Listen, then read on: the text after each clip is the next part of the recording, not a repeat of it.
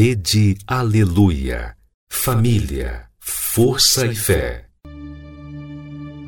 No ar, pela Rede Aleluia, Tarde Musical, com Viviane Freitas. O noivo está chegando.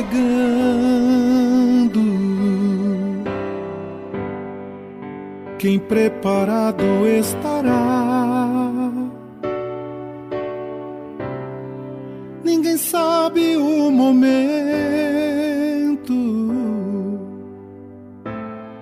em que a porta se fechará. Estás, pois, avisado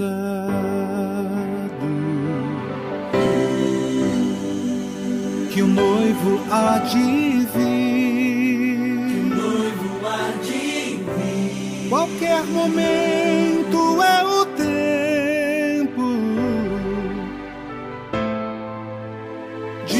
você partir. Vou subir nas alturas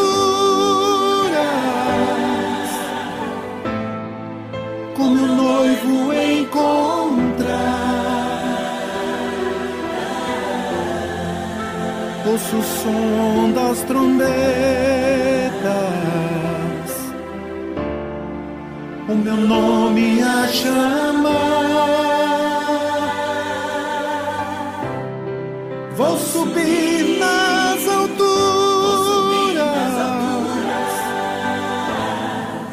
com meu noivo encontrar.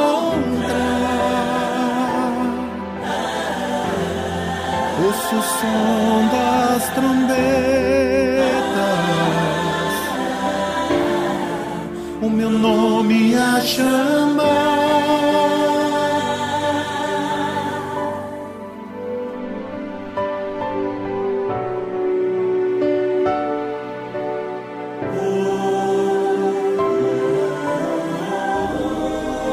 Mantenha a chama acesa. Não deixe o fogo se apagar.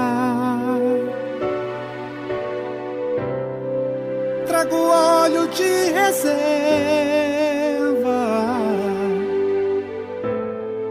Ele pode tardar. Ninguém sabe o momento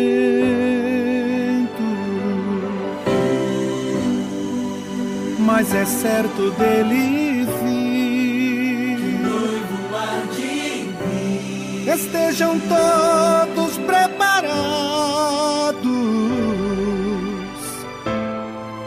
pois o noivo vai surgir.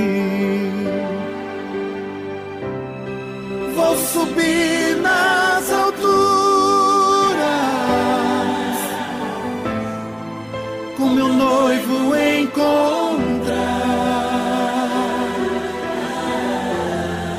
Ouço o som das trombetas, meu nome a chamar. Vou subir nas alturas, o meu noivo encontrar. Ouço o som das trombetas, meu nome a chamar. E por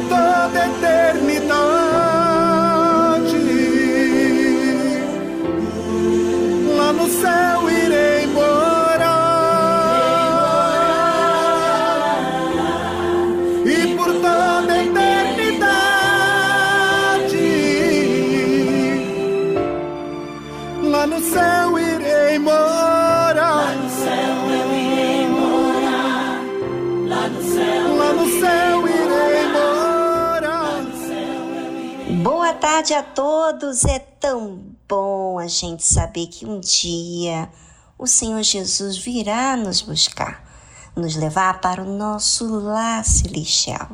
E se você vive a fé a cada dia, Então, você está buscando cada vez mais o Senhor Jesus para a sua alma, com mais intensidade do que nunca. E aproveitou bem essa reunião de hoje pela manhã. Bom, o programa Tarde Musical começa agora com o Espírito do Bem, que é o Espírito de Deus. Acompanhe e receba essa certeza, força e direção para a sua vida.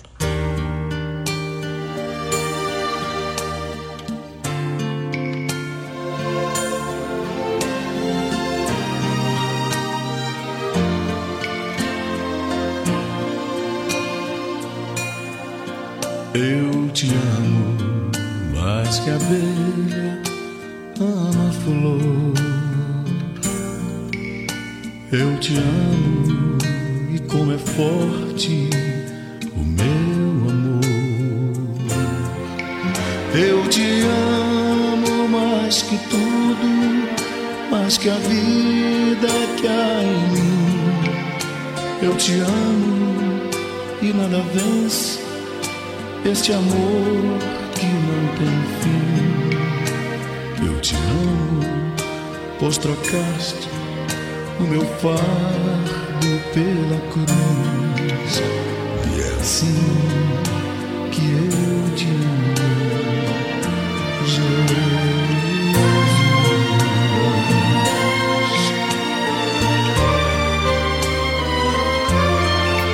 Eu te amo mais que um preso anseia ver toda a luz da liberdade e assim viver. Eu te amo mais que o nauta ama a pátria que deixou, mais que o pobre exilado ama o chão que o desprezou. Eu te amo mais que um cego possa desejar a luz. E é assim que eu te amo,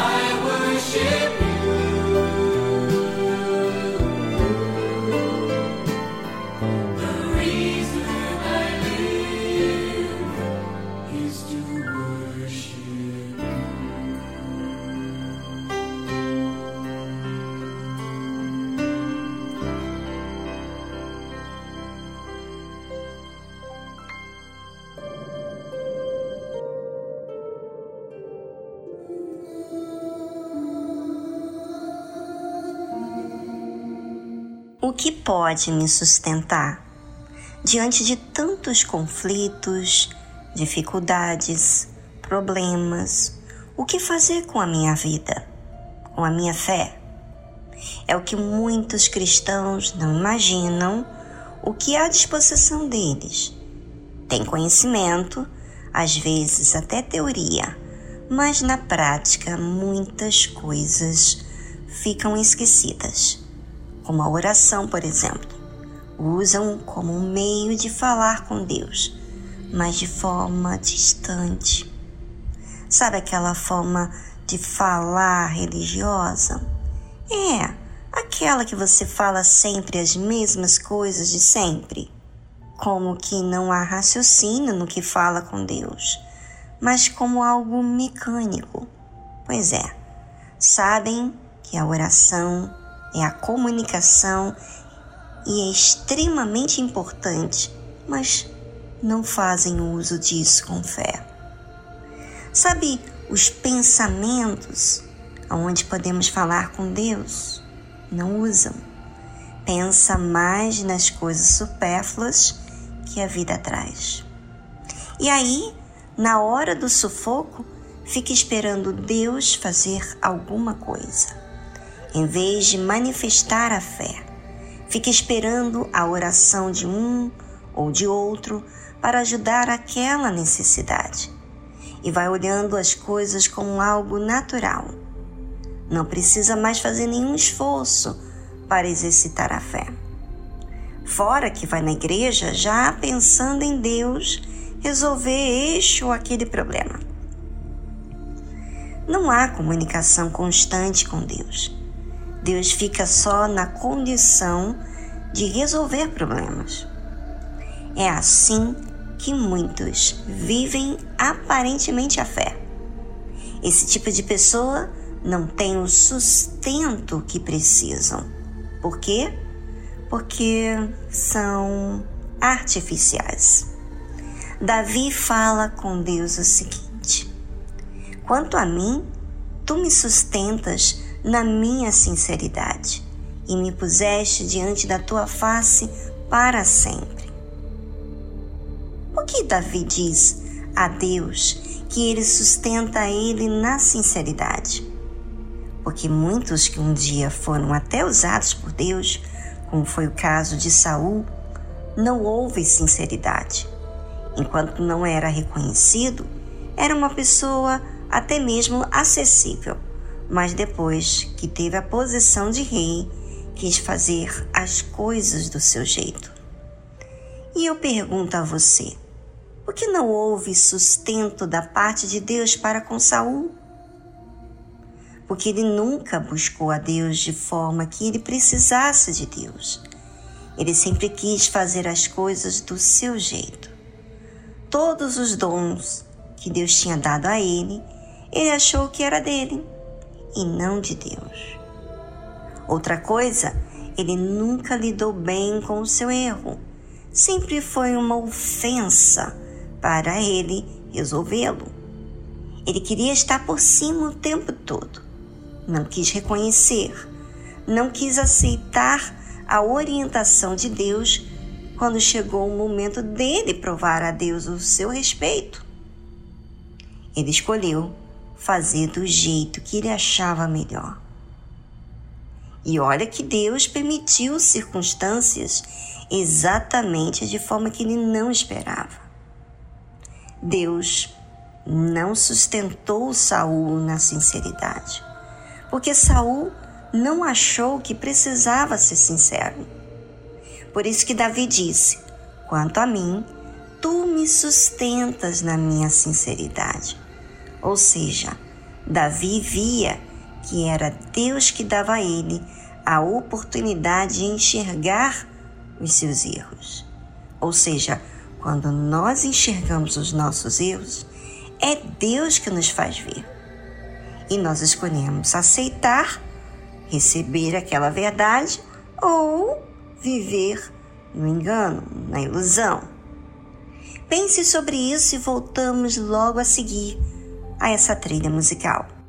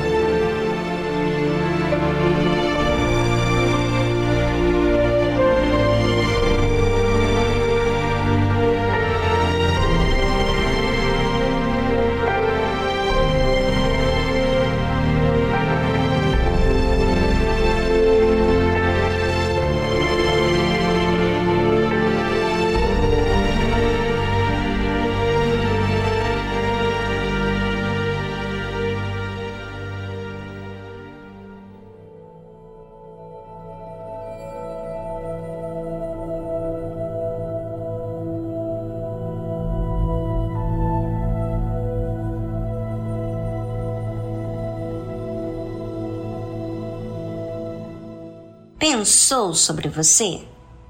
Você acha que só ir à igreja, dar seu dízimo, dar suas ofertas é o suficiente? Não. Você precisa fazer tudo isso, mas com um detalhe super importante. Você tem que fazer isso com fé, ou seja, com sinceridade, de verdade, e não por um costume ou religiosidade. Quem está vendo tudo que você está fazendo e como está fazendo é Deus. E é Ele que tem que receber. Não se esqueça disso. Davi diz assim: Quanto a mim, tu me sustentas na minha sinceridade e me puseste diante da tua face para sempre. Ou seja, nem todos estão diante da face de Deus. Você acha que os que querem viver na mentira, na ilusão, se autodestruir, vão ficar diante da face de Deus? Claro que não. Deus é o ser dono da inteligência e ele põe diante dele aqueles que não querem a justiça. Ele não vai colocar pessoas que não querem a justiça ou o que é certo. Agora, aqueles que recebem a verdade, amam a verdade como ela é, ah, esses são os que buscam viver na retidão. Eu pergunto a você, hoje você já deve estar voltando da reunião. E aí, você foi sincero com Deus? Aproveitou a sua oportunidade para expor tudo aquilo que vem te incomodando? Ou apenas disse palavras para Deus que eram superficiais. Bem, todos os dias tem um novo dia, um novo amanhecer, como dando oportunidade a cada um de nós de fazermos aquilo que nos falta fazer. Se você alimentou durante a sua semana um pensamento de querer agradar a Deus, de viver de forma justa diante de Deus, você certamente estava orando. E quando chegou hoje na reunião, foi só questão de tempo que você colocou tudo para fora. A reunião, a oração é o resultado daquilo que você tem colhido no seu intelecto, ou seja, aquilo que você tem se observado. Eu espero que você faça sempre o uso da sua sinceridade diante de Deus, porque os que assim escolhem viver estão sempre diante da face de Deus.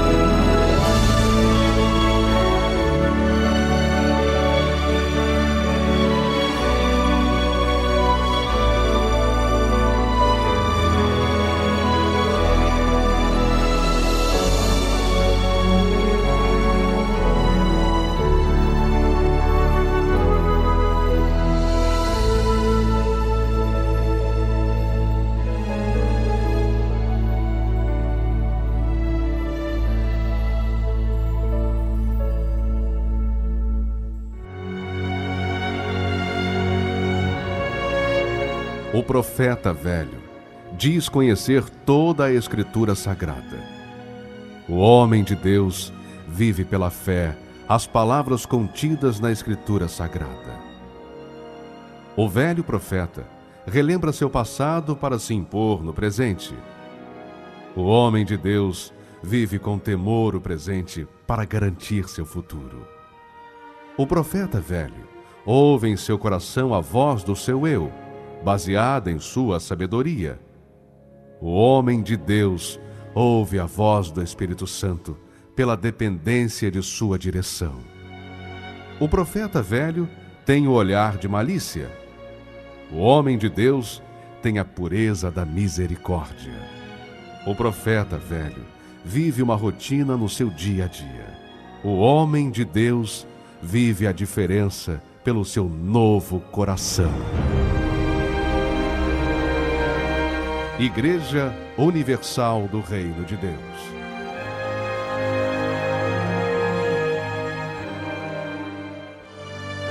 Tudo que eu queria era falar contigo. Mas tempo pra mim você não tem. Tudo que eu queria era ser o seu amigo. Mas o meu espaço você preencheu também. Nunca mais conversamos de madrugada. E em soluço já não ouço tua voz. Que saudade, Que saudade, que saudade eu tenho das nossas conversas dos segredos que haviam entre nós. Foi por isso que eu fechei as portas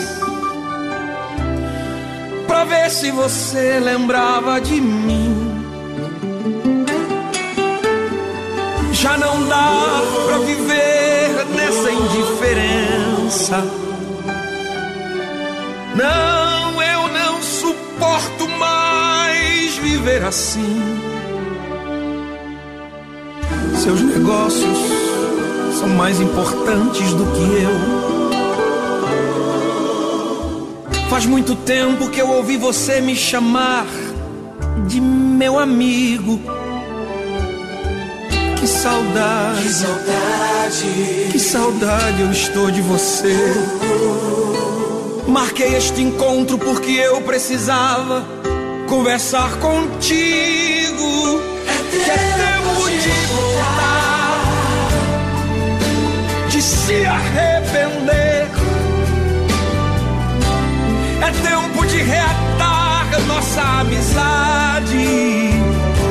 É tempo de chorar e de se converter. Ainda quero ser o seu amigo de verdade.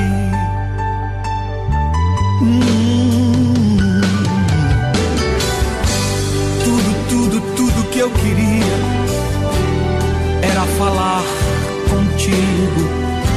Mas até aqueles cinco minutinhos de oração que você tinha, hoje já não tem. Tudo, tudo, tudo que eu queria era ser o seu amigo. Mas você arrumou tantas amizades e o meu espaço você preencheu também. Lembra quando a gente conversava de madrugada? Lembra? Lá no cantinho da cama você sempre me chamava de meu amigo. Que saudade, que saudade, que saudade eu estou de você. Marquei este encontro porque eu precisava conversar contigo. Que é tempo de voltar, de se arrepender. Eu vim aqui pra gente reatar nossa amizade.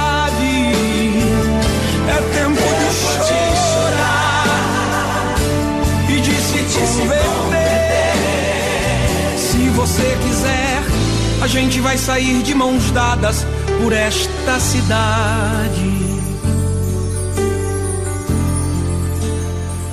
Volta. Ainda sou o seu amigo, o seu amigo de verdade.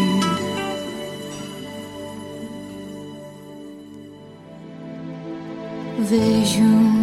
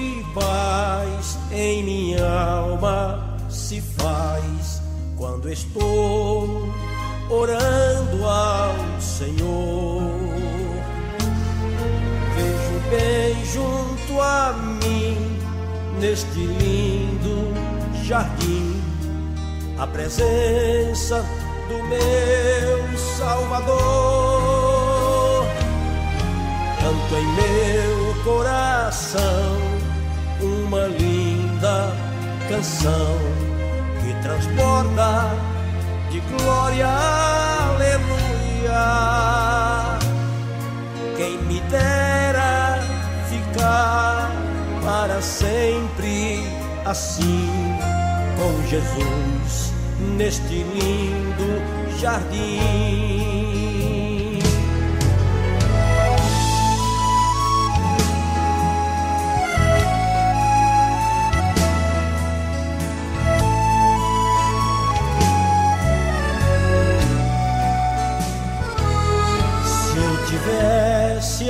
Palavra capaz de explicar quão glorioso é o amor de Deus. Só provando o maná é que podes cantar. Glória a Deus, glória a Deus, aleluia. Só provando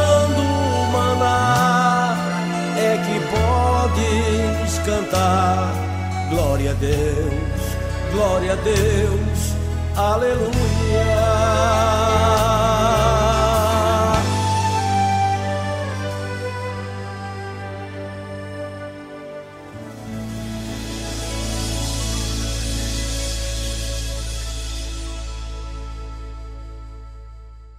Você gosta da tarde musical? Ah, eu tenho certeza que sim. Há uma paz, há uma certeza, há uma força. As músicas são lindas. Mas o melhor você não conta pra gente. Participe hoje aqui do nosso programa, falando um pouco de você, da onde você escuta esse programa e qual é o bem que tem feito na sua vida. Se você tem algum testemunho em relação à tarde musical, participe hoje aqui do nosso número do WhatsApp, prefixo 11 2392 6900. Prefixo 11 2392 6900.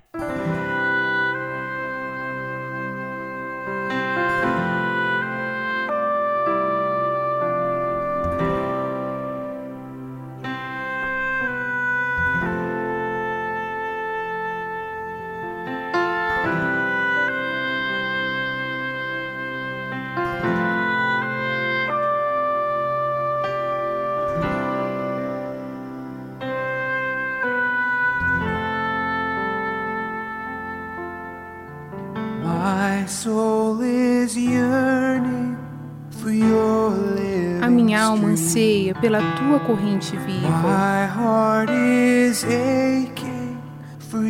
O meu coração está doendo por ti.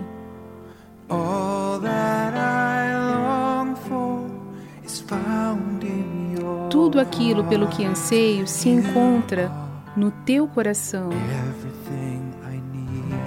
O Senhor é tudo que eu preciso. O Senhor é a sede. O Senhor é o fluxo. O. Senhor é a fome habitando no mais profundo do meu ser. O Senhor é o alimento que satisfaz. O Senhor é a provisão para a viagem das nossas vidas.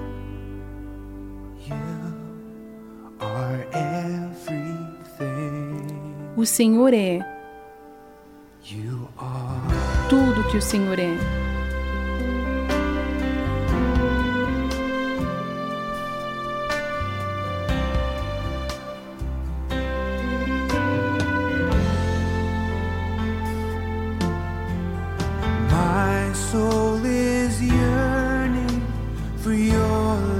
A minha alma anseia pela tua corrente viva.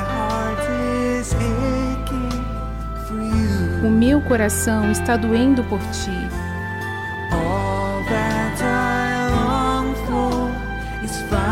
Tudo aquilo pelo que anseio se encontra no teu coração.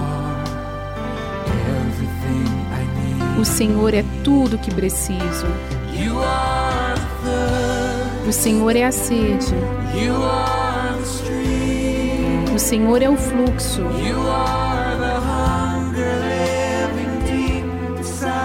O Senhor é a fome habitando no mais profundo do meu ser. O Senhor é o alimento que satisfaz.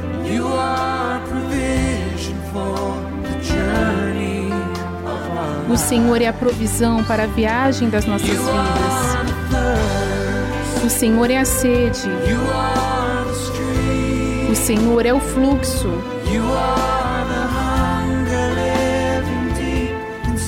O Senhor é a fome habitando no mais profundo do meu ser. O Senhor é o alimento que satisfaz. O Senhor é a provisão para a viagem das nossas vidas.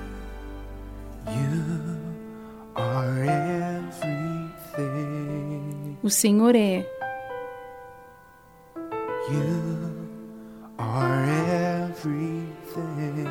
O Senhor é tudo.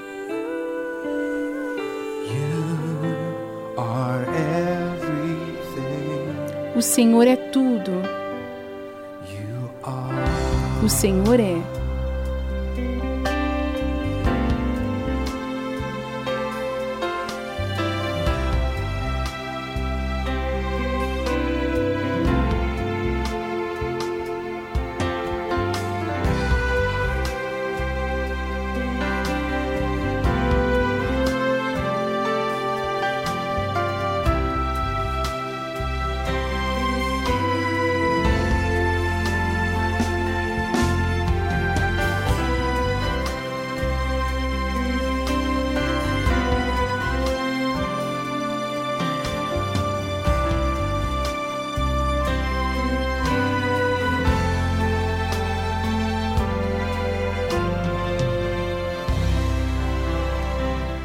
Você ouviu a tradução You Are Everything. O Senhor é tudo de Brian Durkison. Sei que estás aqui, Senhor. Podes perceber quem sou. Podes ver se há em mim um verdadeiro adorador. A minha oferta eu ofereço a ti, Deus meu para reconhecer que nada tem, tudo é teu. Quero te adorar, ainda que a figueira não floresça. Quero me alegrar, mesmo se o dinheiro me faltar. A vitória vem mesmo que pareça que é o fim. Pois tu és fiel, Senhor, fiel a mim. Tu és fiel, Senhor, eu sei que tu és fiel. Tu és fiel, Senhor. Eu sei que tu és fiel. E ainda que eu não mereça, permaneces assim. Fiel, Senhor, meu Deus, fiel a mim. Fiel, Senhor, meu Deus, fiel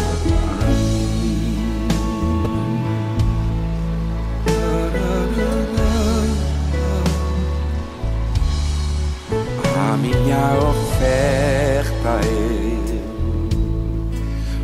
ofereço a ti, Deus meu, para reconhecer que nada tem, tudo é teu.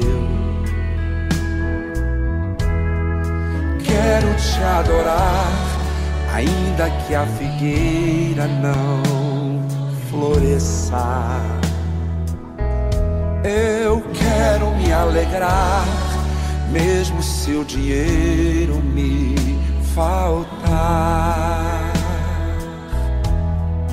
A vitória vem, mesmo que pareça que é o fim. Pois tu és fiel, Senhor, fiel a mim. Tu és fiel, Senhor, eu sei que tu és fiel. Tu és fiel, Senhor, eu sei que tu és fiel. E ainda que eu não mereça, permaneces assim. Fiel, Senhor, meu Deus, fiel a mim. Fiel, Senhor, meu Deus, fiel a mim.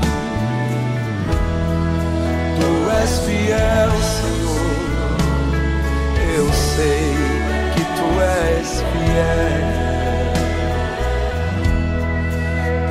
És fiel, Senhor. Eu sei que tu és fiel. E ainda que eu não mereça, permaneces assim. Fiel, Senhor, meu Deus, fiel a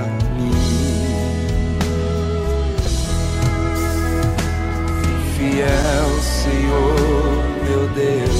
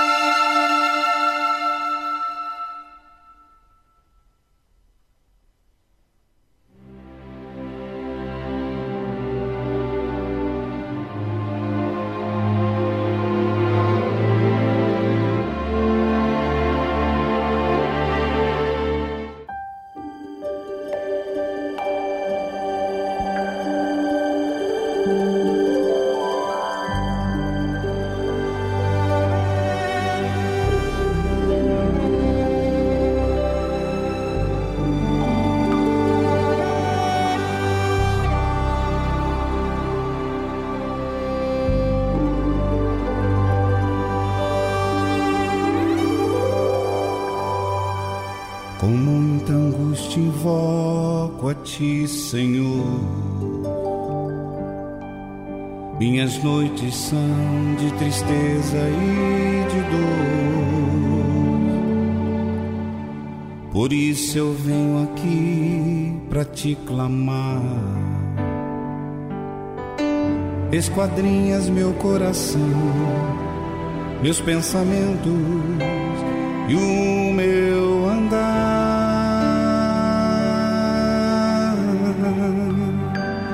das profundezas, ó Deus, vem me ajudar,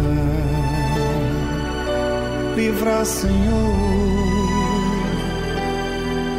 Não aguento mais essa situação.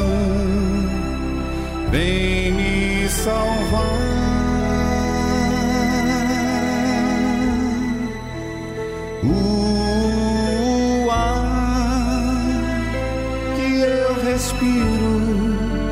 É só de amarguras. Oh Deus, estende a tua mão e me responde com teu poder.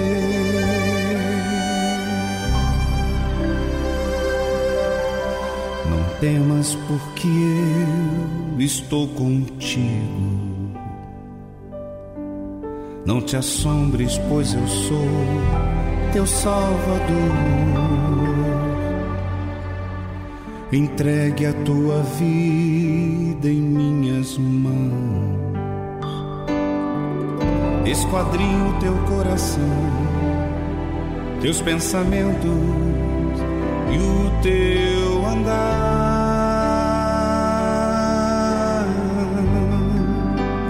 das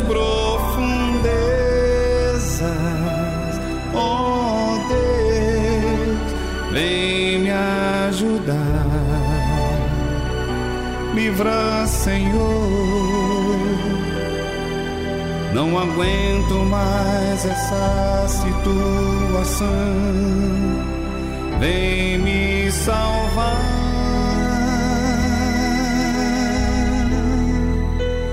O ar que você respira, próprio Deus estendo a minha mão e lhe mostro o meu poder.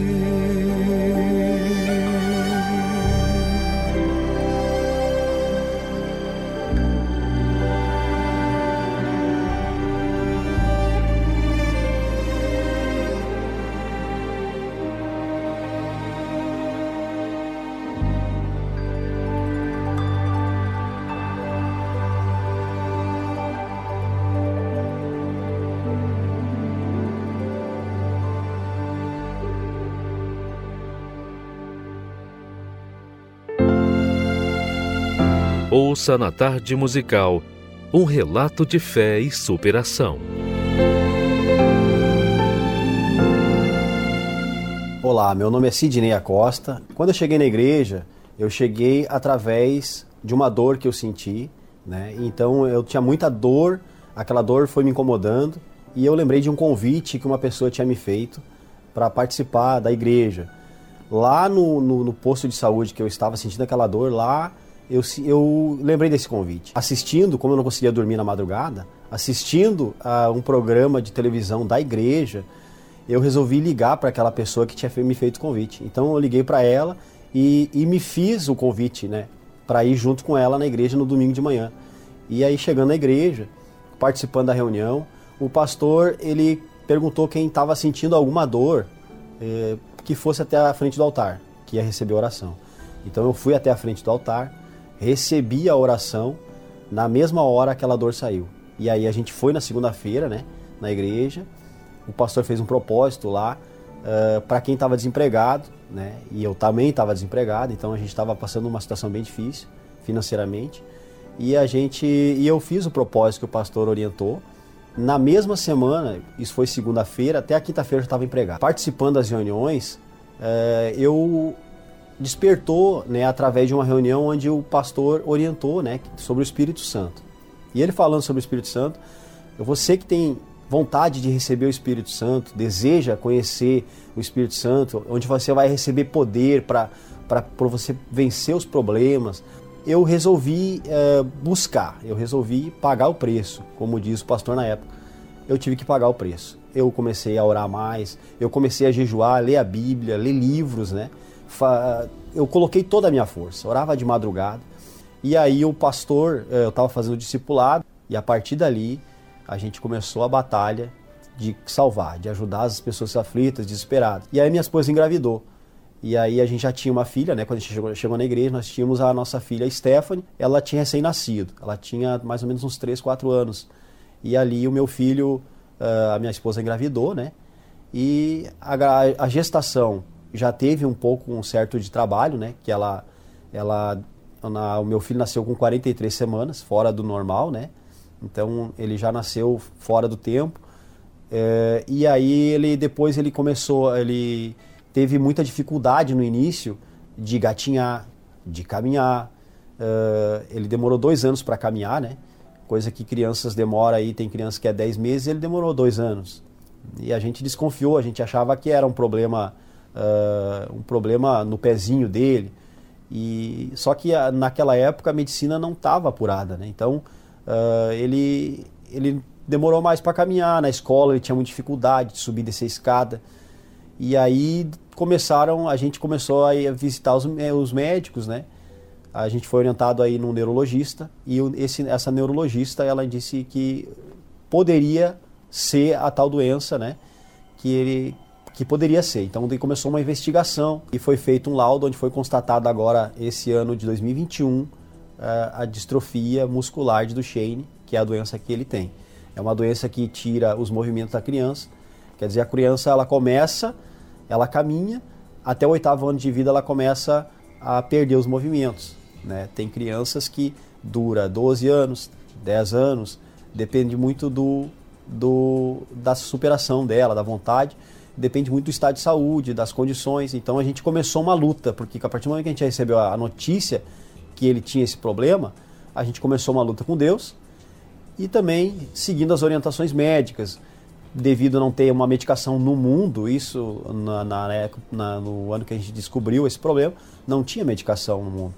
Então ele, ele não foi condenado, na verdade. Né? Passou na nossa mente quando a gente recebeu a notícia, uh, a primeira vez que saiu o primeiro resultado, que não foi o laudo efetivo. Né? Primeiro diagnóstico, uh, teoricamente falando, que ele teria essa doença, que ele tem essa doença, a minha esposa chegou, nós tínhamos uma loja na época, e ela chegou, lembro até hoje, ela chegou e, e, e, abriu a porta da loja, entrou e já começou a chorar. Se jogou na cadeira e começou a chorar. Porque o médico, quando deu a, o papel para ela, falou para ela boa sorte para a senhora.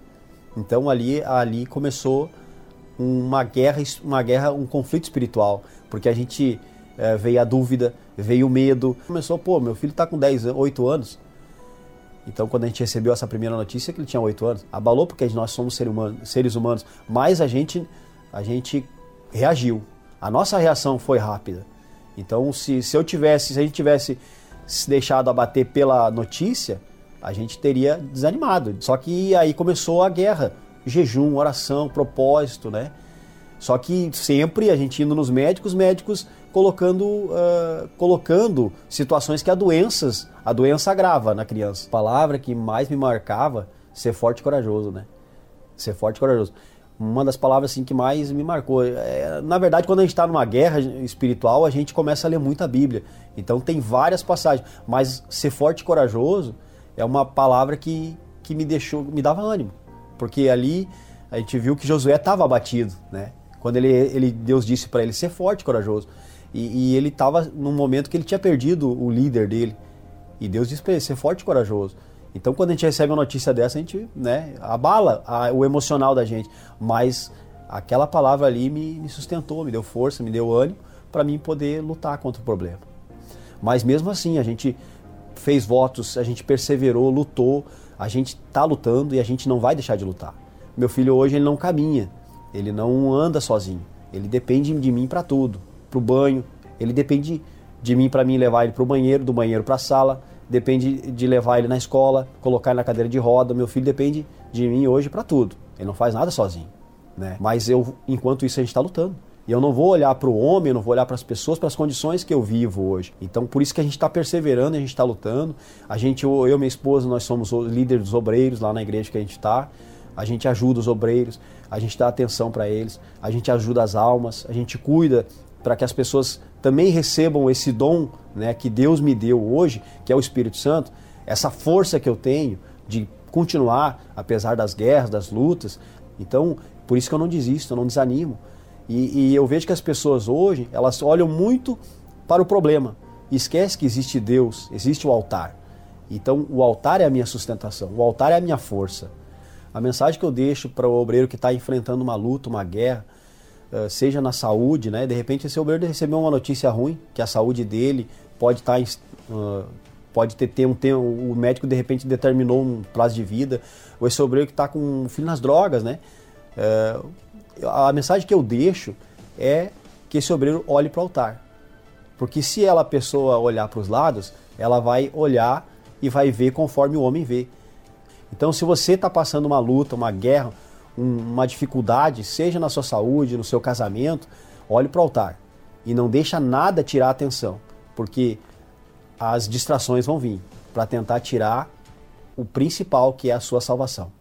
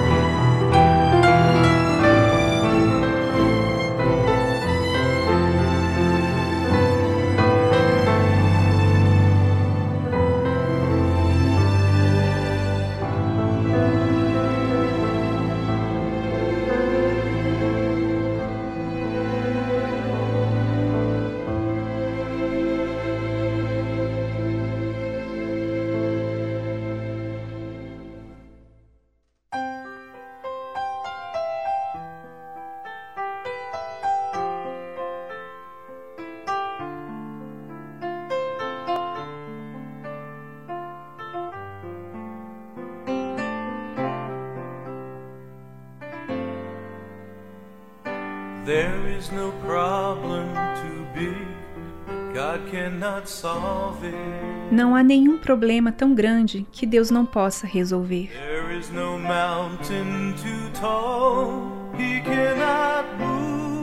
Não há montanha alta demais que Ele não pode mover.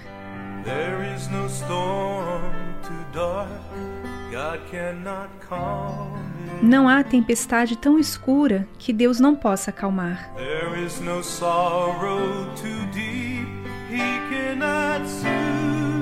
Não há dor tão profunda que ele não possa confortar.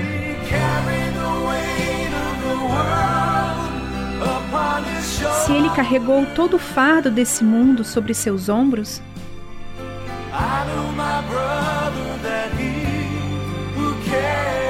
eu sei, meu irmão, que ele pode lhe carregar.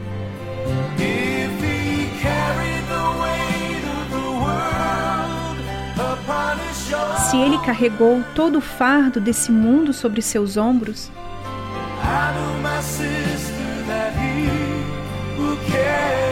eu sei, minha irmã, que ele pode lhe carregar. He said, Come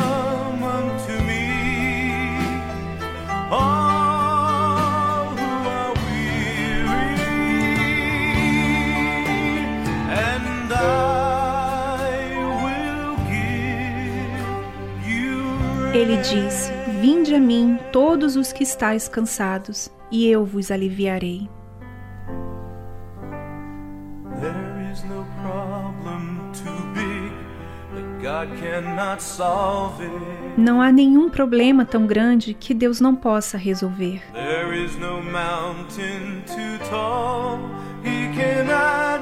Não há montanha alta demais que ele não pode mover. There is no storm too dark God cannot calm. Não há tempestade tão escura que Deus não possa acalmar. There is no sorrow too deep he cannot soothe. Não há dor tão profunda que ele não possa confortar.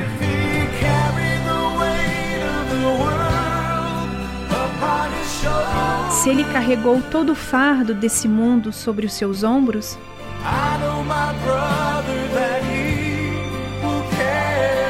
Eu sei, meu irmão, que ele pode lhe carregar.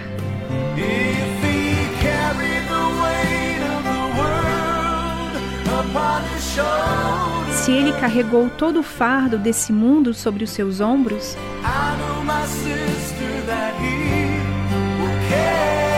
eu sei, minha irmã, que ele pode lhe carregar.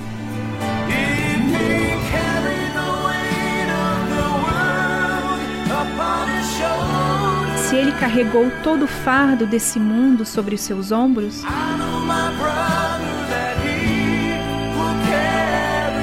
eu sei, meu irmão, que ele pode lhe carregar.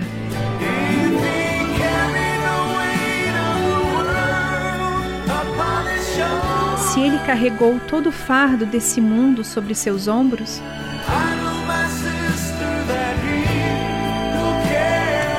eu sei, minha irmã, que ele pode lhe carregar.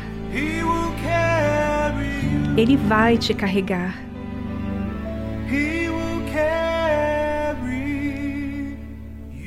Ele vai te carregar.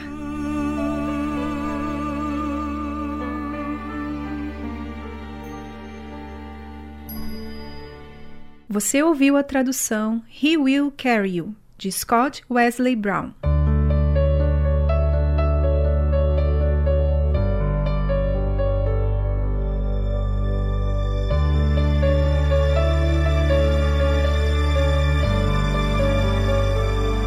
En mi caminar, en mi diario andar, cerca de Jesús, quiero siempre estar. En mi despertar y en mi descansar, cerca de Jesús me quiero encontrar cerca de Jesús, cerca de Jesús. No hay otro lugar donde quiero estar. Cerca de Jesús, cerca de Jesús quiero siempre estar cerca de Jesús.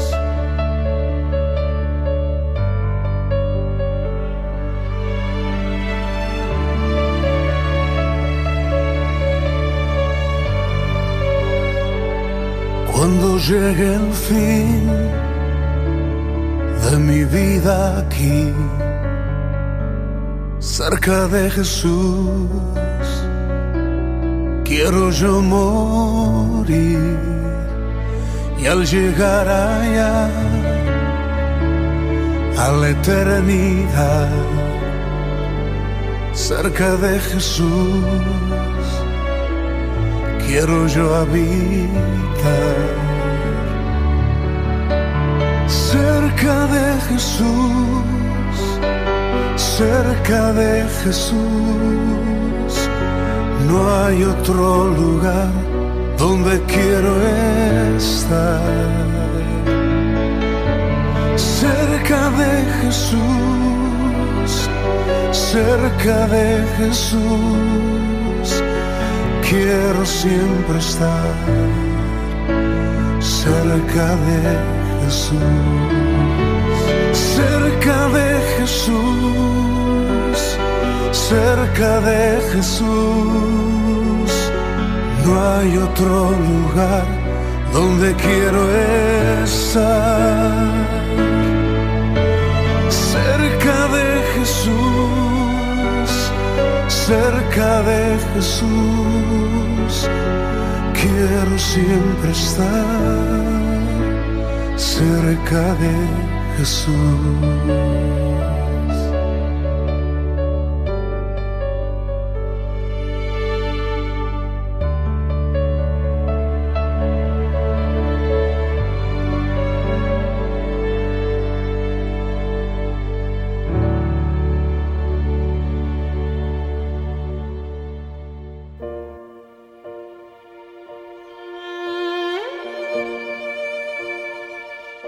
consciência do dízimo parte do princípio de que tudo que na terra há foi criado por Deus.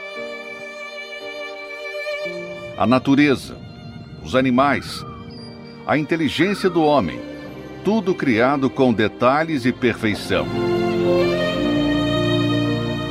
Todo aquele que ouve e pratica a palavra de Deus colhe os bons frutos da obediência e os ensinamentos com respeito às primícias, o dízimo, vão muito além de conquistas materiais e financeiras. Devolver as primícias nos ensina a ter relacionamento com Deus. Ser fiel nos dízimos ensina a ter santidade, reverência e temor para com o Criador. E o principal, ter comunhão com o Espírito Santo.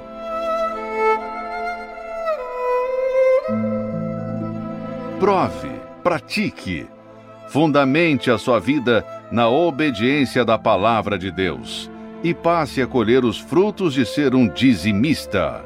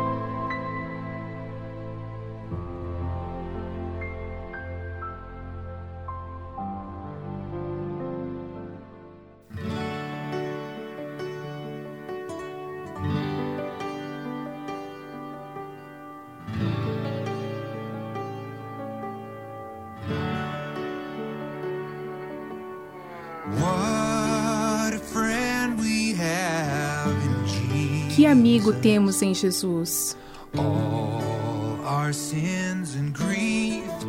Todos os pecados e tristezas ele suporta.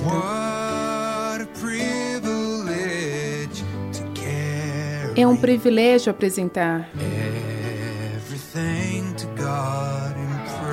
tudo em oração a Deus.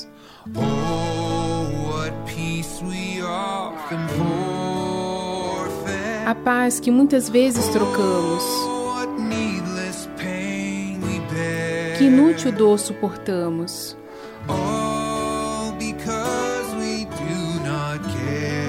Tudo porque não levamos nossas orações a Deus.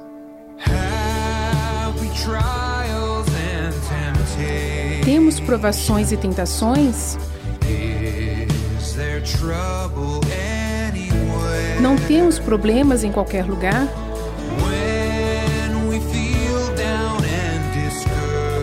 Quando se sentir para baixo e sem forças, leve ao Senhor em oração.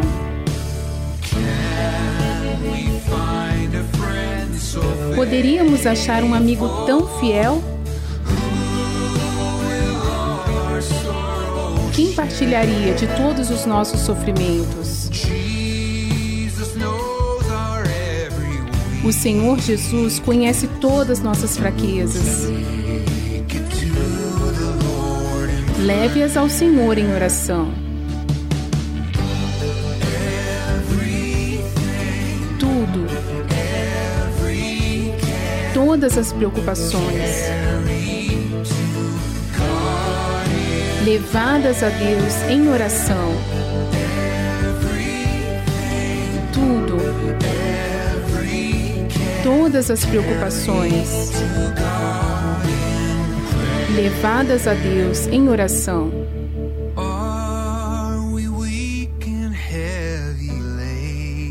Estamos fracos e pesados, sobrecarregados com tantos cuidados. O precioso Salvador ainda é nosso refúgio. Leve isso a Deus em oração. Seus amigos te desprezaram e te abandonaram? Leve isso a Deus em oração.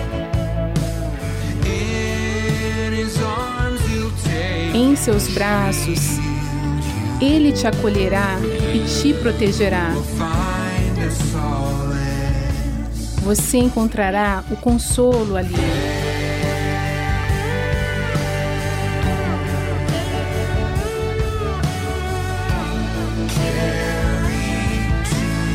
Levadas a Deus em oração. Tudo, todas as preocupações, levadas a Deus em oração.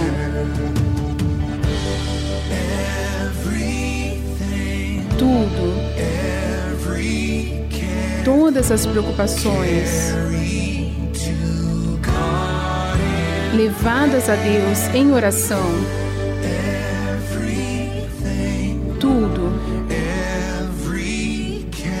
todas as preocupações, levadas a Deus em oração.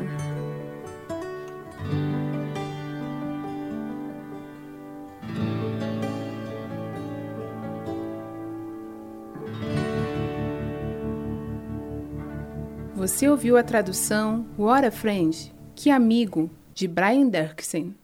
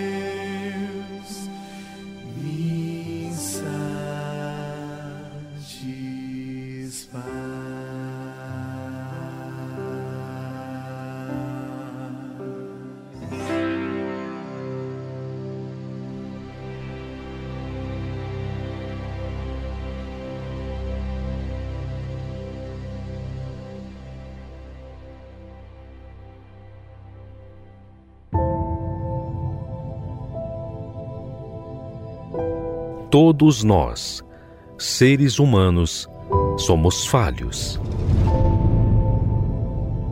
E todos nós sabemos que não há perfeição em nós. Nós precisamos perseverar para nos manter. Mas e Deus? Quem é Ele? Como Ele age? Muitos visualizam Deus como um ser que apenas manda a ordem, mas não conseguem ver quem Ele é. Aprenda conosco a conhecer Deus na sua essência. Como Ele age, como Ele vive e como Ele é. Quem Ele é.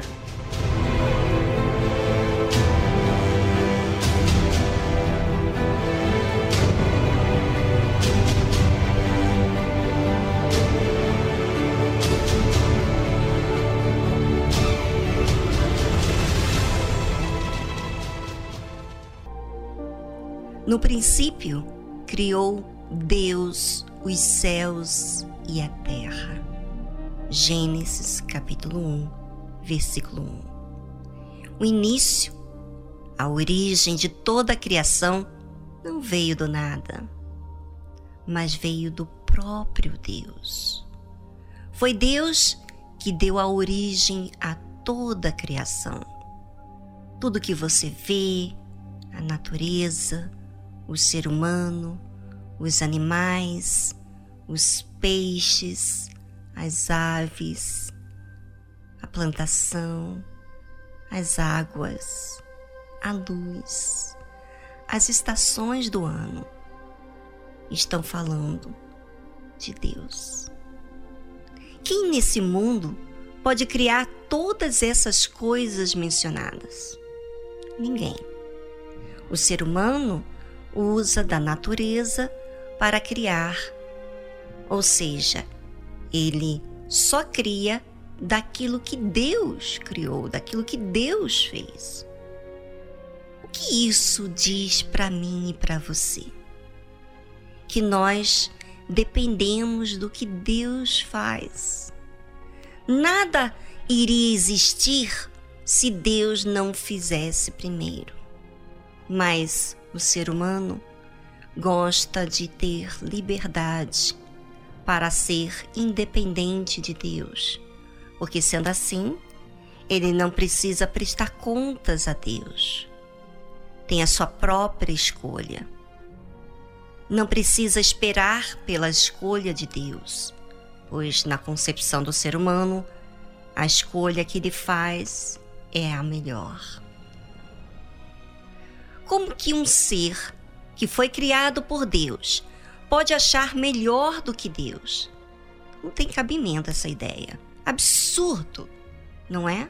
Pois é. Mas é assim que o ser humano vive.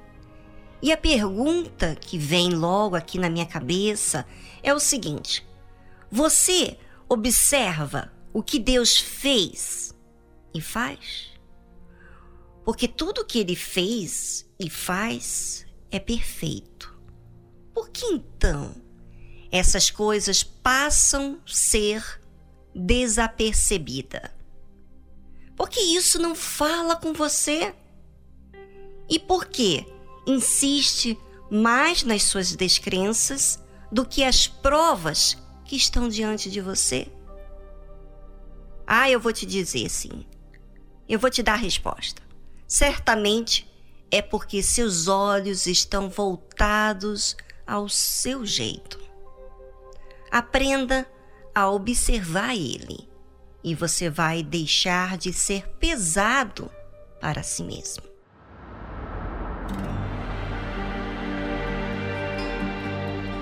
Quando tudo era escuridão e nada existia, o Senhor já estava ali.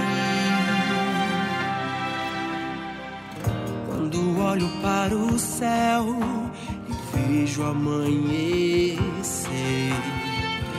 e no fim de mais um dia vem o entardecer. entardecer. Quando ouço um pássaro cantar, quando olho para as flores, imensidão do mar, toda a natureza se declara a ti. O Senhor diz: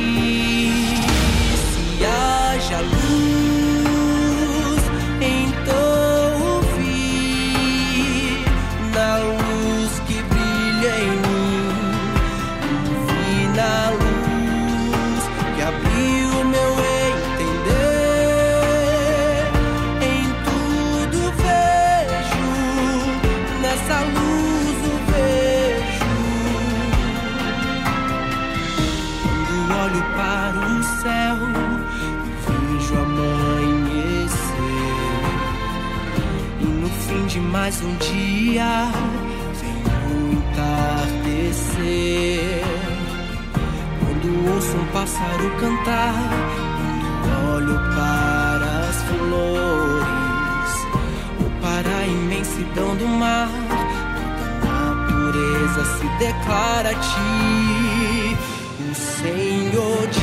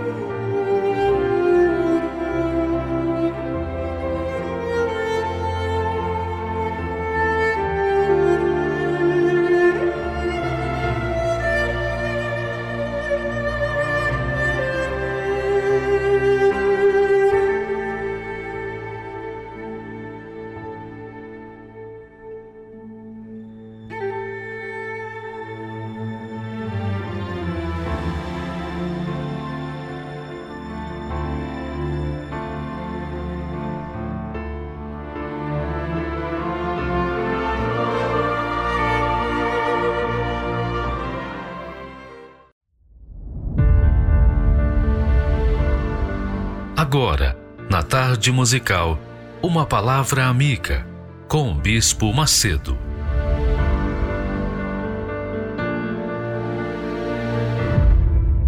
Olá, meus amigos. Deus abençoe todos vocês. Que o Espírito Santo venha lhes dar ouvidos para entender, para ouvir e entender a palavra de Deus. Só isso que eu quero. É o que eu mais almejo. Foi o que ele me deu um dia e que eu estou passando para vocês. Que ele lhes dê ouvidos para ouvir e entender a sua palavra.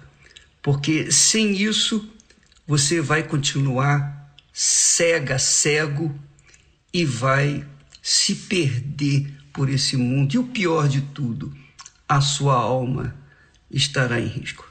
Veja só, eu queria que você entendesse bem, se você pegar aí o Evangelho de João, Evangelho de João, capítulo 3, quando Jesus, o Filho do Deus Altíssimo, o Deus encarnado, falou.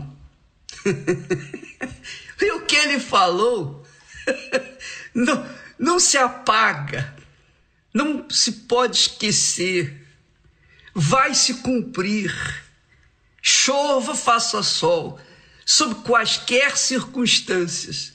O que ele falou está falado, está decretado. Ninguém, nem o diabo, nem o mundo, ninguém, nem os anjos, ninguém, ninguém pode mudar o que ele falou.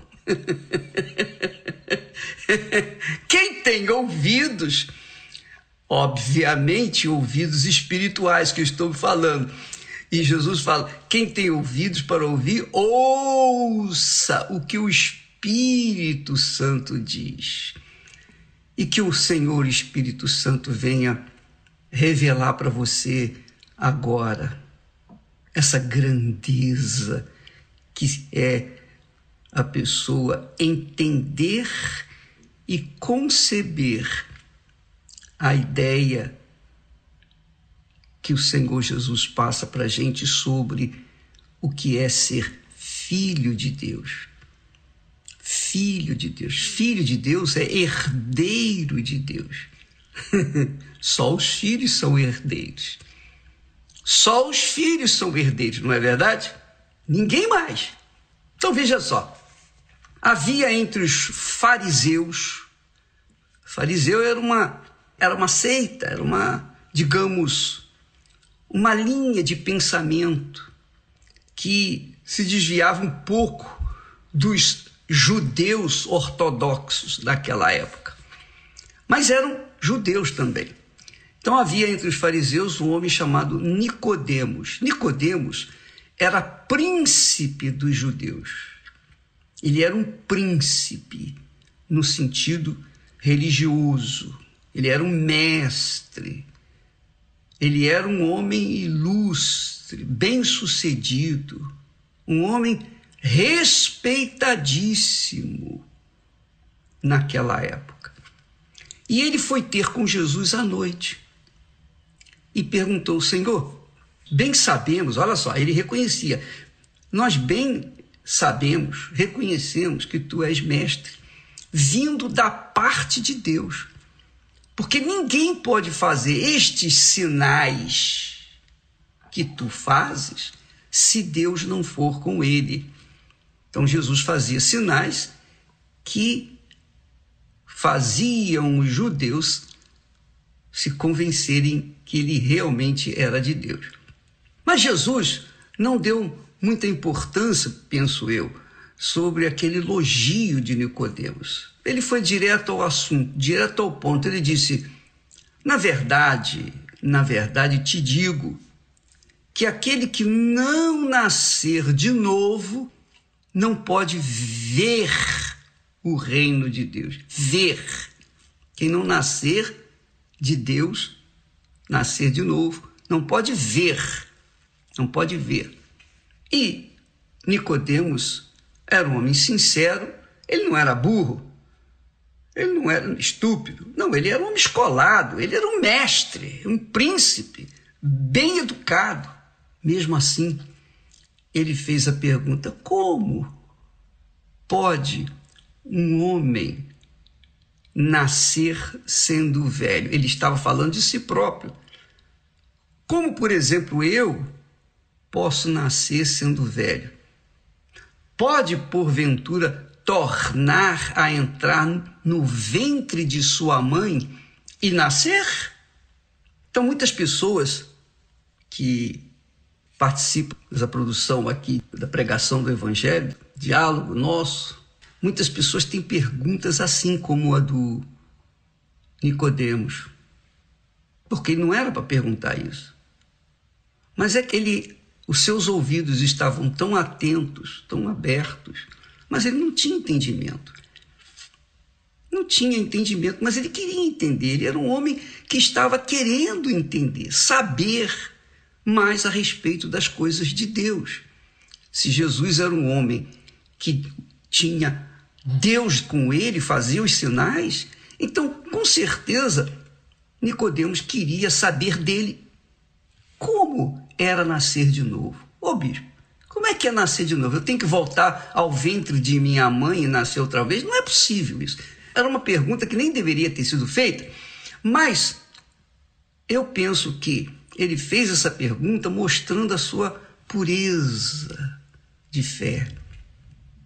Embora uma ignorância fazer uma pergunta dessa, mas era uma ignorância espiritual, era uma ignorância, digamos assim, não é que ele era burro, não, é que ele tinha sede de conhecer. Como uma criança, ele se fez como criança. Ali Nicodemos se colocou diante de Jesus não como um príncipe, um sujeito já velho, não, como uma criança. Senhor, mas como é que pode um homem sendo velho voltar ao ventre da mãe e nascer novamente? Isso não tem sentido. Mas Jesus não respondeu a pergunta dele. Jesus não foi responder porque vai explicar, vai desenhar, vai colorir, ele não vai entender. Mas Jesus deixou a dica para ele. E é isso que nós estamos tentando fazer, porque eu posso pregar, ensinar a palavra de Deus, o que eu sei, o que eu tenho recebido, é o que eu tenho procurado dar para todos vocês. Mas eu não, eu não posso revelar os mistérios das grandezas de Deus nas suas palavras. Eu não posso, porque eu não tenho. O, o que Deus me revela, eu imediatamente passo para todos. Todos, indistintamente. Mas revelar os mistérios, obrigar a pessoa a ter ouvidos para ouvir, eu não posso fazer isso. Mas eu posso passar para as pessoas o que Deus me tem dado. Então, Nicodemos, ele como uma criança inocente, Senhor, como pode um homem sendo velho nascer, voltar ao ventre da sua mãe? Foi uma pergunta assim esdrúxula, mas uma pergunta de uma criança. Então, Nicodemos estava ali diante de Jesus não como um homem velho, mas espiritualmente como uma criança querendo aprender, sedenta de conhecer a palavra de Deus. E de fato, Nicodemos foi um homem convertido depois, ele se converteu. Mas Jesus disse, respondeu para ele: Na verdade, na verdade te digo, novamente, na verdade, na verdade te digo, que aquele que não nascer da água é do Espírito, o Espírito Santo, não pode entrar no reino de Deus. Primeiro, Jesus falou que quem não nascer de novo não pode ver o reino de Deus. Mas para entrar no reino de Deus, Jesus agora está falando: tem que nascer da água e tem que nascer do Espírito. Então, quando ele fala, na verdade, na verdade te digo que aquele que não nascer de novo não pode ver o reino de Deus, é diferente daquele que ele disse que não nascer da água e do espírito não pode entrar no reino de Deus. Eu penso que aqui no versículo 5, Jesus está referindo-se ao batismo nas águas. O batismo nas águas, por imersão, não é, ah, eu vou entrar para a igreja, eu tenho que me batizar. Não, não é isso. A Igreja Universal não faz isso. Se você quiser batizar, você tem que se batizar por livre e espontânea vontade. Por quê? Porque o batismo nas águas é o sepultamento. Batismo quer dizer sepultamento. Quando a pessoa é batizada nas águas, ela está sendo sepultada. Sepultar, a gente sabe que se sepulta morto.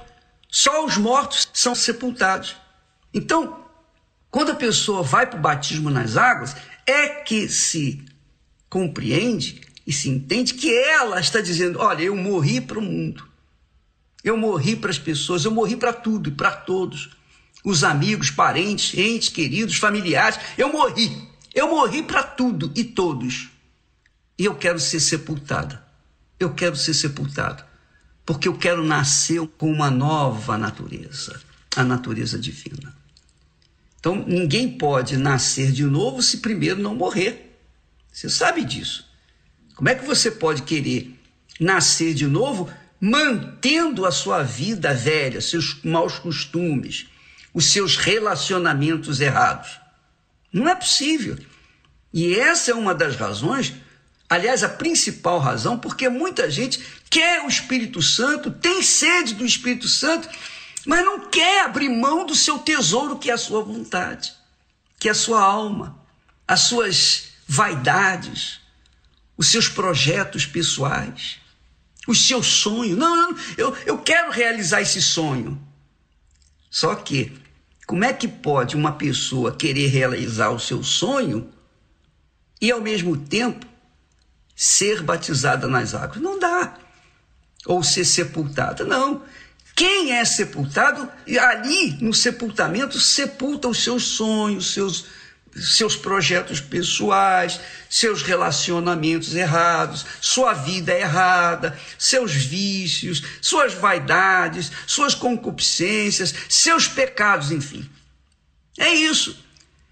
Então, muita gente, infelizmente, está dentro da igreja, inclusive da Igreja Universal do Reino de Deus, muita gente que está antiga na Igreja Universal, que já se batizou muitas vezes, mas entraram pecadores secos e saíram pecadores molhados. Não adiantou nada. São fiéis nos seus dízimos, nas suas ofertas, fazem campanhas, conquistam bênçãos pontuais, mas não conquistam a bênção das bênçãos que é o Espírito Santo. Não são filhas de Deus, são bastardos, porque estão dentro da igreja, fazem tudo que os outros filhos fazem, só que interiormente continuam aquela velha natureza. Não dá, minha amiga, meu amigo, de fato não dá. Avalie a sua vida. Eu falo isso não apontando o dedo para ninguém, acusando, nada disso, pelo amor de Deus. Nós não viemos, nós não nascemos, nós não fomos gerados por Deus para construirmos uma igreja requintada, cheia de gente. Não, nós viemos a este mundo para pregar o evangelho, levar as pessoas a palavra que faz as pessoas entenderem o que, que significa nascer de Deus, ser filha de Deus, para que elas então decidam por si mesmas se elas vão abrir mão da vida deste mundo para ter uma vida nova, poder entrar no reino de Deus e curtir e viver o reino de Deus aqui na terra e depois passar para o reino dos céus, porque o reino de Deus é aqui na terra. O reino dos céus é lá no céu. Só quem entra no reino de Deus tem acesso ao reino dos céus, depois da sua passagem para o reino dos céus. No reino dos céus não entra carne nem sangue, só espírito, espírito vivificante. Então, para que você, minha amiga e meu amigo, possa nascer de novo, receber o Espírito Santo, porque o carimbo do Espírito Santo, o selo do Espírito Santo, a marca de Deus na vida da gente, como de Deus, propriedade exclusiva de Deus, isso só vem quando a pessoa morre para este mundo, morre para os seus pecados, para as coisas erradas e etc. Ela morre. E o batismo nas águas é o sepultamento dela, é o sepultamento desse corpo pecaminoso, dessa natureza carnal, dessa natureza egoísta, egocêntrica, essa natureza que só quer o vem a nós. Então isso é sepultado. Quando a pessoa é realmente foi batizada ou sepultada, morreu mesmo, ela sai das águas, sobe das águas, emerge das águas do batismo, então naturalmente ela tem que receber o Espírito Santo. Isso foi o que aconteceu com Jesus. Jesus foi batizado nas águas e depois, imediatamente, recebeu o Espírito Santo. Biblicamente, esse é o processo. É claro que isso nem sempre acontece. A pessoa nascer de Deus quando ela sai das águas e receber o Espírito Santo. Como carimbo. Ó, agora tu és minha, tu és meu, você é meu. E ninguém toca, e ninguém tasca. Entende, amiga e amigo? Então você, para receber o Espírito Santo, primeiro você tem que morrer para o mundo, morrer espiritualmente, morrer para tudo e todos, amigos, parentes, para tudo. Foi por isso que Jesus, quando deparou com um jovem rico que tinha uma herança, recebido uma herança muito grande, o jovem perguntou: O que, que farei para herdar o reino de Deus? E Jesus disse: Olha, vá, cumpra os mandamentos. Depois disse: Isso tudo eu tenho cumprido. E Jesus disse: É, mas se você quiser um galardão nos céus, você tem que deixar tudo. Pega o que você tem, dá para os pobres e segue-me. Quer dizer, Jesus provou para ele que ele não estava obedecendo as, os mandamentos. Jesus não contestou, mas provou para ele que realmente ele não queria abrir mão desse mundo, das riquezas, etc. E essa verdade, todo mundo tem sua riqueza, você também tem sua riqueza ainda que você seja pobre, pobre, pobre, ainda que você não tenha nada, ainda que você não tenha absolutamente nada, zero, zero, zero, zero, você é rica porque você tem uma alma que Deus almeja e o diabo também. Essa alma não tem preço, ela vale mais do que o mundo inteiro. Mas para você ter uma nova alma, um novo coração, você tem que abrir mão dessa alma que está aí. Quer dizer, você tem uma riqueza dentro de si. E você que sabe o que vai fazer com essa riqueza. Se você vai investir na sua própria vida deste mundo ou se você vai investi-la para adquirir o tesouro, o grande tesouro escondido no campo. Então, Jesus disse: quem não nascer da água, que é o batismo e do Espírito Santo não pode entrar no reino de Deus. Meu Pai do céu, isso aqui é extremamente profundo e assustador, porque eu fico a pensar quantas pessoas estão do nosso lado, quantas pessoas, quantos parentes, quantas pessoas, membros de igrejas, pastores, obreiras, obreiros, esposas de pastores, de bispos, bispos. Eu vejo que muitos não nasceram de novo, infelizmente. Isso a gente vai vendo com o decorrer do tempo. Infelizmente, essa é a realidade. A gente não, não tem aquela, aquele discernimento para ver conferir na hora. Ah, não, você não tem o Espírito Santo, ou você tem. Não, a gente tem que ver com o tempo, só o tempo vai dizer. Pelos frutos a gente conhece. Então, muita gente está no nosso meio, inclusive parentes, entes queridos, gente que a gente ama, mas que não entende nada das coisas de Deus. São pessoas ofertantes, são pessoas que é, fisicamente até servem a Deus, porque fazem o bem, fazem obras sociais, ajudam na igreja, mas, infelizmente, dentro delas, o reino de Deus ainda não entrou. Por quê? Porque elas não quiseram abrir mão do mais precioso tesouro que elas têm, que é a sua alma. Entendeu, minha amiga, meu amigo? Não adianta você, eu tenho falado, não adianta você pegar todas as suas riquezas, tudo que você tem, tudo que você possui, tudo, tudo, tudo, joias, dinheiro, propriedades, fazendas, pegar tudo e colocar no altar, mas não colocar sua alma, não deixar os seus pecados. Não tem jeito, não tem jeito. Deus vai devolver muito mais porque ele não fica devendo nada a ninguém, mas a sua alma que ele quer, a nossa alma, a nossa alma, o nosso coração. Coração sujo, coração cheio de mágoas.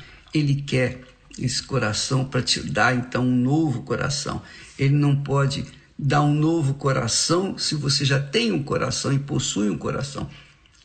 Você tem que dar o seu coração para ter o coração dele dentro de si. Do contrário, você não vai nascer de novo.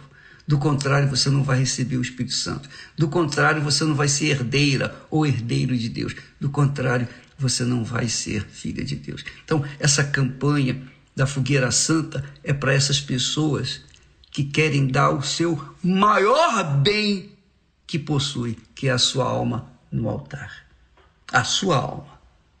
Porque as ofertas, as propriedades, isso aí fica por aí mesmo.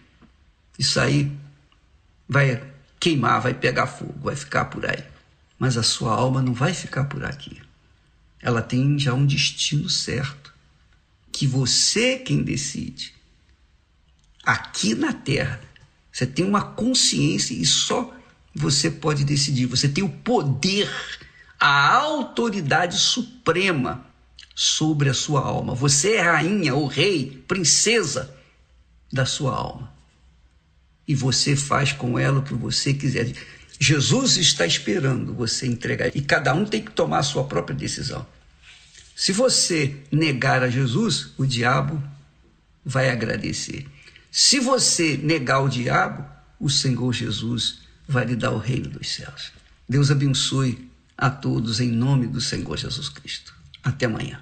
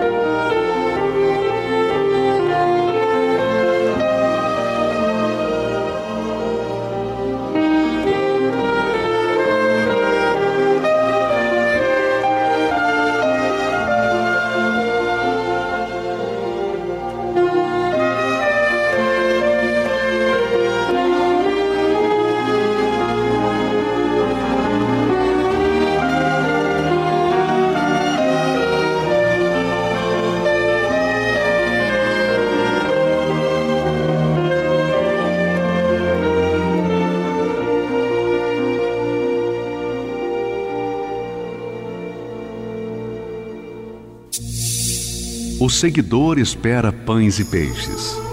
O discípulo é um pescador. O seguidor luta por crescer. O discípulo luta por reproduzir-se. O seguidor entrega parte de seus desejos. O discípulo entrega toda a sua vida. O seguidor gosta do afago. O discípulo gosta do serviço e do sacrifício. O seguidor vale porque soma. O discípulo porque multiplica. O seguidor é condicionado pelas circunstâncias. O discípulo as aproveita para exercitar a sua fé. O seguidor é valioso. O discípulo é indispensável. Igreja Universal do Reino de Deus.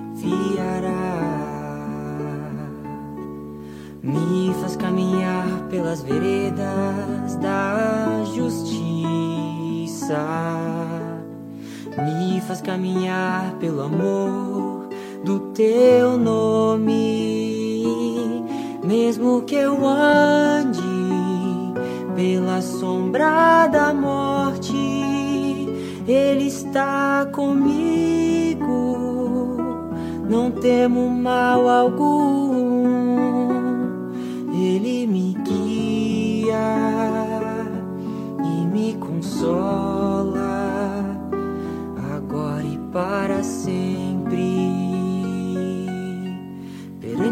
Perante os inimigos meus, me preparas uma mesa.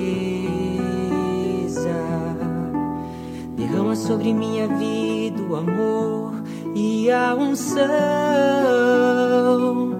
e para sempre, e para sempre, e para sempre com Ele habitarei sempre, e para sempre, e para sempre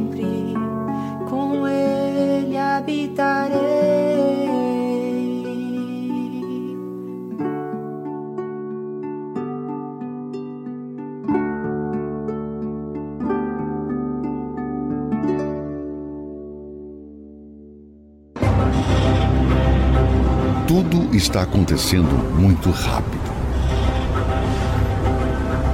Nunca estivemos tão próximos do fim.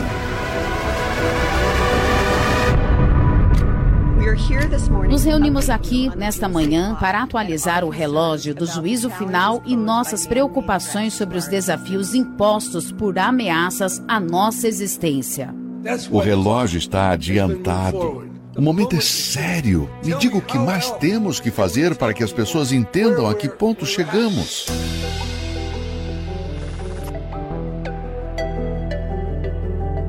Ultimamente, antes que o mundo possa se recuperar de uma má notícia, uma nova é anunciada. A varíola do macaco já contaminou mais de 220 pessoas Forças no de mundo. segurança estão em O alerta. atirador entra na escola em Uvalde, nos Economia Estados em Unidos. frangalhos. Famílias sem ter o que comer. Os líderes políticos têm se preparado para uma catástrofe mundial, com táticas que têm tomado proporções assustadoras.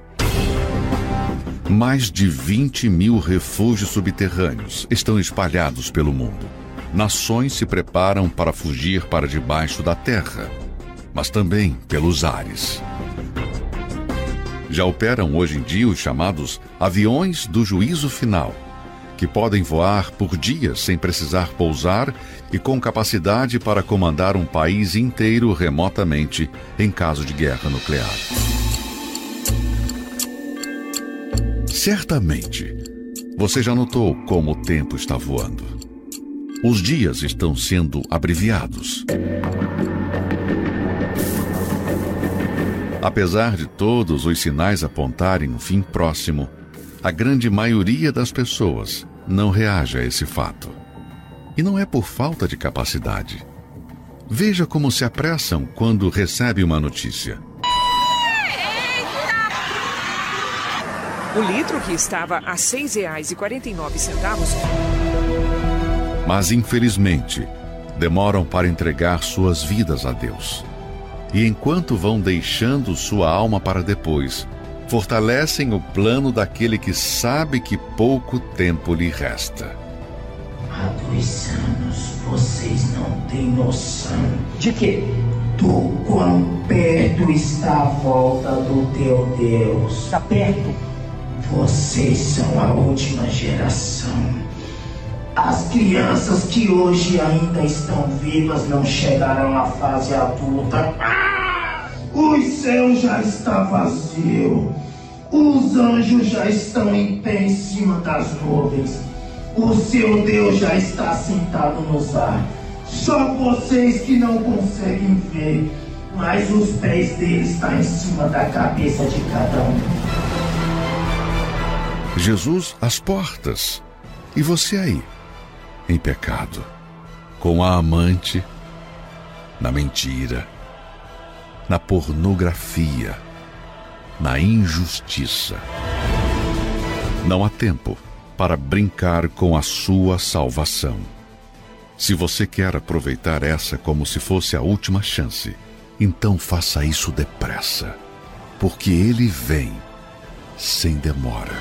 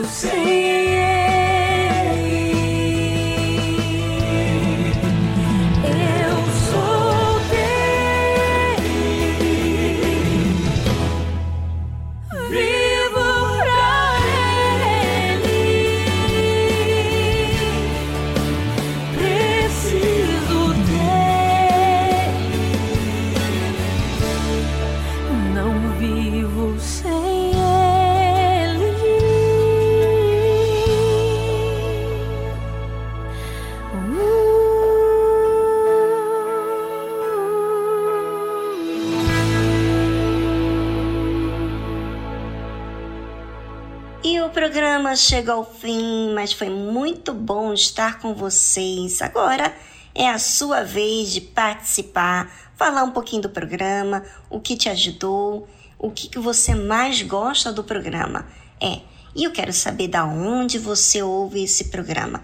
Em que parte do Brasil? Fale com a gente, fale seu nome, fale um pouquinho de você, que eu vou amar a sua participação. Um grande abraço, até amanhã, a partir das duas da tarde.